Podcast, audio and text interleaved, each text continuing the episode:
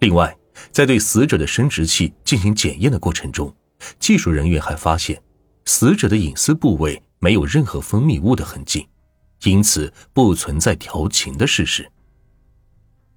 听完陈世贤的叙述，会议室里的气氛开始变得热闹起来。一部分人仍然坚持情杀这一说法，另一部分则开始转向陈世贤给出的结论。就在大家争论不休的时候，陈世贤却语出惊人：“诸位，如果是报案人说谎了呢？”话音落地，会议室里鸦雀无声。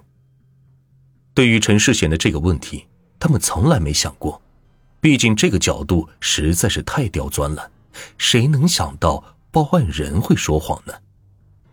紧接着，陈世贤又分析道：“据我们了解，案发时间恰好是受害者妻子离家的第二天，而且整栋楼只有死者是当官的，再加上现场有明显的打扫痕迹，不符合流窜作案的特征，所以我认为凶手大概率是熟悉死者或者了解死者生活作息的人。”虽然陈世贤没有明确指出嫌疑人，但在整个案件侦破中，只有李军这个环节存在无法证实的可能，因此李军成为了重点调查对象。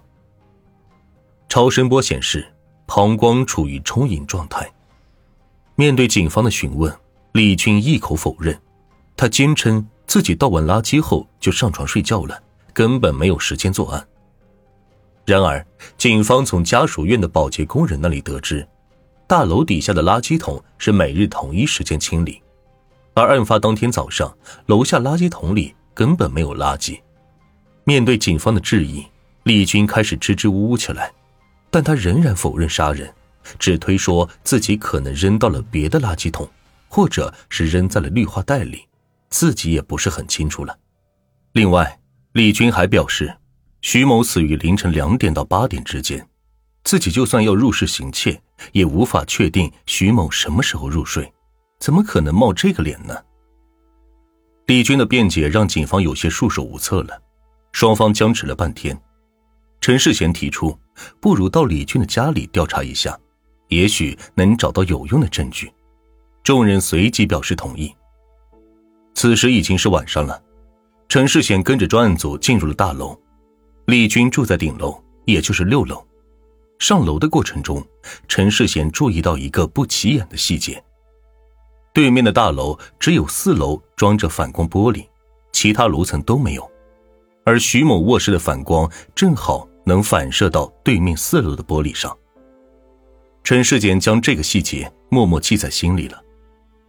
进入李军的家中，陈世贤径直走向卧室。透过房间的窗户，陈世贤可以清楚的看到对面四楼反射出的徐某家的卧室场景。此外，刑警还从李军的床底下找到了一只带血的袜子。后来经过化验，血迹和徐某完全吻合。当专案组一行人从徐某家出来的时候，正好碰见了隔壁的小王。小王一看李军家里来了那么多刑警，精神一下子紧张起来。刑警见他如此局促，便上前问了几个问题：“你跟四零幺的住户认识吗？”“不，不怎么认识，就知道他是机关职员。”“那对门的邻居你熟吗？”“啊，认识，我一般叫他李哥。他怎么了？”“案发早晨你见过李军吗？”问到这里，小王开始犹豫了，他想起了李军给他的提醒。但眼前刑警的问询显然更有压迫感，于是便一五一十的把早上发生的事情全都告诉给了刑警。也就是说，其实你也是第一个发现命案现场的人是吧？小王点点头。回到办公室后，众人再次召开了商讨会。经过这么一遭调查，李军的嫌疑大大增加了，而陈世贤也将自己的发现说了出来。李军说：“他无法确认时间，其实不然。透过他房间的窗户是可以看清楚四零幺卧室的，尤其是在深夜，灯光会更加明显。现在，唯一需要侦破的就是凶器和作案动机了。类似于这种大楼，凶器毫无疑问就是尸体旁边的两把尖刀，而作案动机就需要李军亲口坦白了。为了给李军施压，警方对他展开了车轮战。起初，李军仍然否认杀人，但当警方拿出小王的供述和那只带血的袜子的时候，李军的心理防线彻底崩溃了。他向警方坦白了行凶的过程。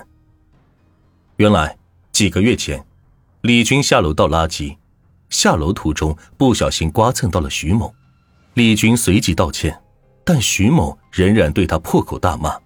李军对此是怀恨在心。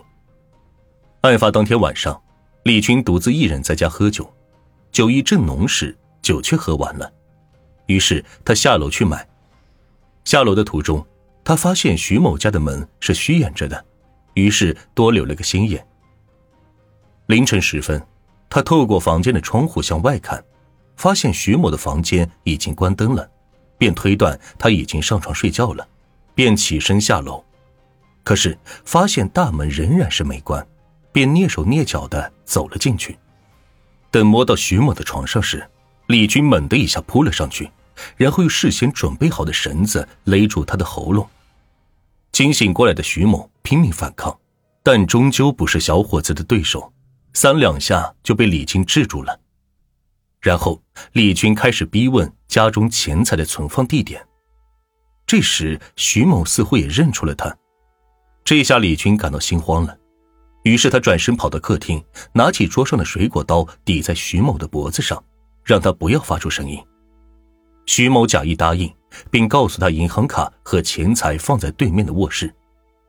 李军听后起身便去翻箱倒柜的找寻起来。为了不留下指纹，他还特意抓起地上的一只袜子套在手上。趁着李军离开的空档，徐某猛地关上了房门。对门的李军意识到情况不妙，直接冲了过去，一脚踹开了房门。徐某正想要大声呼救，李军眼疾手快，连着用刀刺了三四下，刀子刺到了胸骨，折弯了。李军便拿起一把刀继续刺，直到徐某身体瘫软，渐渐停止了呼吸。杀红了眼的李军慢慢冷静下来，他到洗手间拿了一条毛巾，将血迹擦干净。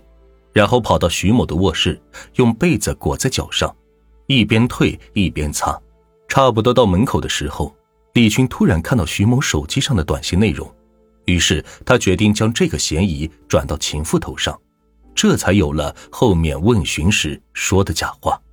回到家的李军翻来覆去睡不着，他总是怕留下漏洞，于是一大早就再次返回四零幺的门前。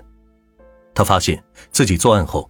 由于太过于紧张，门没有来得及关，正打算要去关的时候，碰到了邻居小王，于是只能硬着头皮假装不知道发生了什么，同时也让小王帮忙做个见证，洗脱自己的嫌疑。